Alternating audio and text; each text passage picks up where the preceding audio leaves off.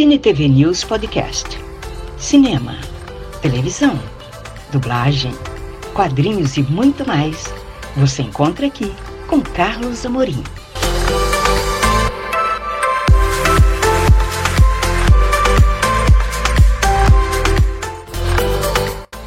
Você vai conferir uma entrevista exclusiva com o ator e dublador Alexandre Magulo, voz de grandes personagens da dublagem, só aqui no podcast do Cine TV News Virtual.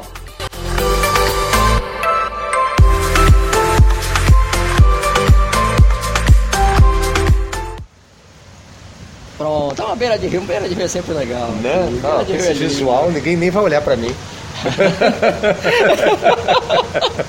Ai, gente de Deus. Vamos lá. Bom, tô aqui, você está acompanhando aqui o nosso canal Cine TV News Virtual. Tô aqui com ele, Alexandre Magulo, que gentilmente concordou em conversar com, conosco. Ele não veio para evento. Num ato de extremo carinho, extrema educação, ele abriu um espaço na agenda dele familiar, que está a passeio, e veio conversar aqui com a gente. Magulo, uma alegria muito grande conversar com você. Que bom que você está aqui em Belém, né? Oi, bom dia pra todos. É uma honra estar podendo bater esse papo com vocês. Vim agora pra Belém para dois aniversários Opa, eu vi sobrinha, eu vi. e o Carlos fez esse convite gentil, enfim. Tomara que, que seja um bate-papo bem gostoso e que vocês possam conhecer um pouquinho do meu trabalho. Eu vou me esforçar aqui, Magulo, para ficar bem tranquilo. Agora, eu sei, Magulo, que você, você é um homem de teatro. Sim. E eu queria que você falasse um pouquinho desse começo, que eu sei que foi pelo teatro que você começou. Isso, eu comecei criança, na verdade. vendo aí? Firme é dever de casa. É, com 15 anos de idade eu comecei a fazer teatro, fiz umas peças grandes, inclusive a gente foi para o Paraguai para apresentar lá, enfim. E, e depois eu sofri um acidente, eu fui atropelado e eu perdi um pouco a mobilidade justamente da fala. Então eu tive que reaprender a articular, enfim, eu caí de boca no chão, foi uma coisa meio, meio drástica. E aí eu voltei fazendo escola de teatro, estudei na Escola de Teatro Martins Pena, que é a mais antiga da América Latina, depois fiz uma pós na Unirio, estudei também fora do país e fui seguindo com o meu teatro. Hoje eu acho que eu tenho mais de 35 anos de teatro. A última peça foi Esculachados, com a direção do Chico Anísio. E a dublagem, ela já entrou na minha vida na década de 90.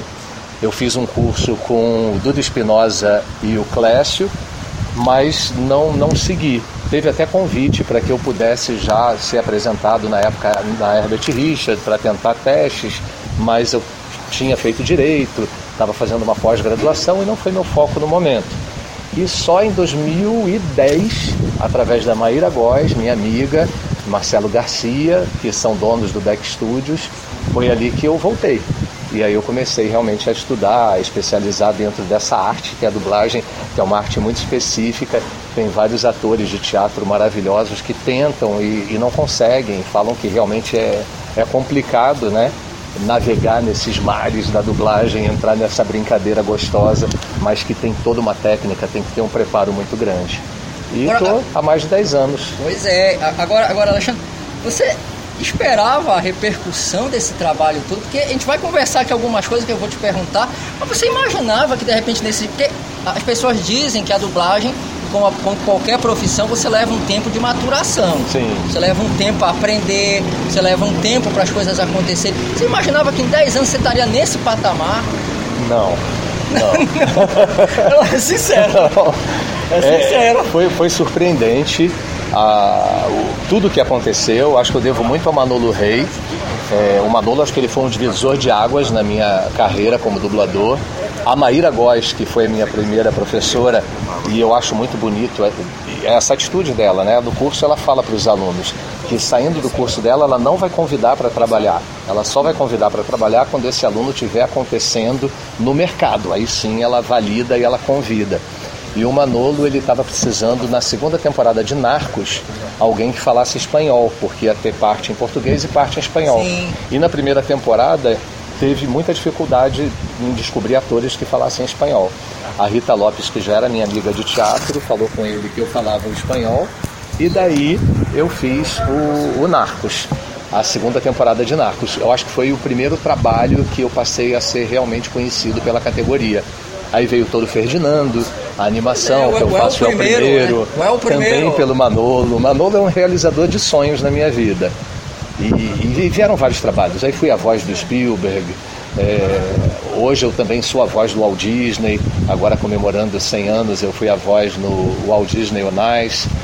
Enfim, é, aí começou. A partir do Narcos eu acho que a carreira deu uma, uma guinada, né? Pois é, mas, mas, inclusive nas entrevistas que você dá, Alexandre, você diz que o, o, Ferdinando foi a primeira animação. E aí veio o Narcos, que foi o primeiro trabalho assim fixo. É, não, já tinha feito outros fixos. Eu digo, o Narcos, eu acho que ele deu uma projeção ah, para a categoria. Tá. Eu comecei a ser mais conhecido entre diretores. E, e o Toro Ferdinando não foi a primeira animação. A primeira animação foi Pac-Man. Sim. Que eu faço assistente de, de, do vilão principal, acho que eu faço um cozinheiro. Sim, Pac-Man as aventuras fantasmagóricas. Isso, no Back Studios, com Marcelo Garcia dirigindo. Para o cinema é que foi o Toro Ferdinando. Sim. Que aí eu falo que ele é um realizador de sonhos, porque eu nunca imaginei a minha voz num cinema. E, e, ele realizou o sonho nesse sentido. E esse mês agora de outubro vem uma novidade. Sim. Podem esperar por Mávica, que é um, uma animação ucraniana. Olha! É, enfim, de primeira mão para vocês. Vai Sim. ter uma estreia mundial acho que por volta do dia 20 de outubro, não percam, eu estou ali entre os protagonistas de Mágica. Sim. Agora, é, Alexandre, eu não posso deixar de perguntar, até porque a gente conversou em off, da Casa do Dragão lá, do Rei de Série. Pois é, foi maravilhoso, porque é, ele veio. É, é incrível, ele veio logo depois da pandemia, é. né? E durante a pandemia eu assisti o Game of Thrones. Eu fiz questão de assistir o Game of Thrones durante a pandemia, eu devorei aquela série toda. E o, e o House of the Dragon, é, feito na Tecniart, com a direção do Último de Carvalho, uma direção muito cuidadosa, em que ele leu o livro inteiro para poder dirigir, conhecer a fundo o que estava acontecendo. Foi maravilhoso, assim, foi um grande desafio, porque o personagem ia passando o tempo a cada episódio e ele ia ficando doente a cada episódio. Eu sou meio que um anfíbio no meio da dublagem, eu faço personagens de 30 a 80. Sim, consegue, a voz Só alcança. que ele foi ficando desfigurado na série foi. House of the Dragon. E aí foi muito complicado essa desfiguração dele. Eu já tinha atingido o máximo de grave que eu consigo com a minha voz. E além desse grave, foi, foi bem complicado. Eu fazia quase que uma esganadura para conseguir fazer o último episódio de House of the Dragon. Acho que foi um dos mais complicados trabalhos que eu fiz. Agora, agora Alexandre, eu não sei se você acompanhou. Eu acompanhei achei merecido a quantidade de elogios que os fãs da série, inclusive fãs que não acompanham a dublagem regularmente, fizeram ao teu trabalho. Inclusive com a pré, não sei se você acompanhou que também teve participação do pessoal lá da, da, da, da dos Estados Unidos, né? Os elogios que vieram, não tiveram acesso à tua, à tua dublagem. E é um negócio impressionante, é, é, é, porque não é só a voz, a maneira. Há uma interpretação muito grande por trás. E que o ator lá, ao que eu, que eu cheguei a ver no original, ele também é muito bom. É, ele é maravilhoso, ele é maravilhoso. A série é maravilhosa. Game of Thrones ele tem uma pegada um pouco mais juvenil, talvez, com a questão dos mortos eh, e dos lobos e muitos dragões.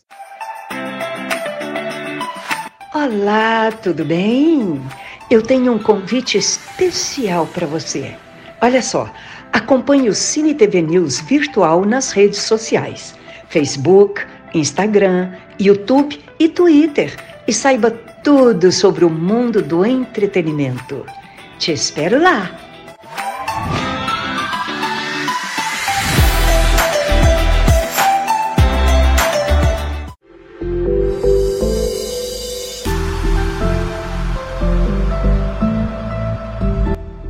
Muito obrigada por acompanhar este podcast do Cine TV News Virtual. Até a próxima!